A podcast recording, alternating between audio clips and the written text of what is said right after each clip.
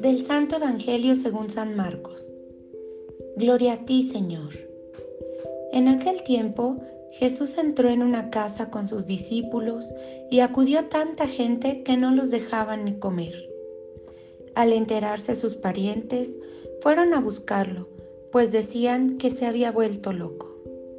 Esta es palabra del Señor.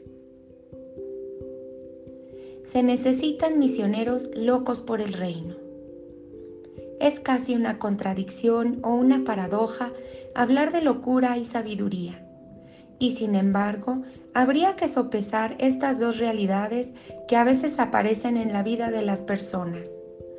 Hoy en el Evangelio, después de que Jesús integró la comunidad de los discípulos misioneros y que se lanza con todos a la predicación, en algún momento de su itinerario, los parientes de Jesús llegan a donde está predicando. Posiblemente los parientes de Jesús tuvieron noticias de él y de lo que estaba predicando y haciendo. Tal vez de posibles desmanes que estaba provocando con sus discípulos. Los falsos rumores, fake news, ya existían desde aquel entonces y vaya que le afectaron a Jesús y a su misión.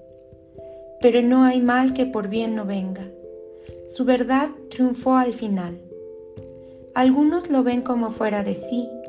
También sus propios parientes llegan a pensar que está un poco loco, alguien que está fuera de sí y ha perdido la cordura. Pero la realidad era que Jesús sí anunciaba su reino con pasión, que casi rayaba en la locura. Esta actitud la podemos constatar en los grandes santos de ayer y de hoy, y de todos los tiempos. El Evangelio tiene la fuerza de apasionar. Es como un fuego que arde y alcanza diversas latitudes.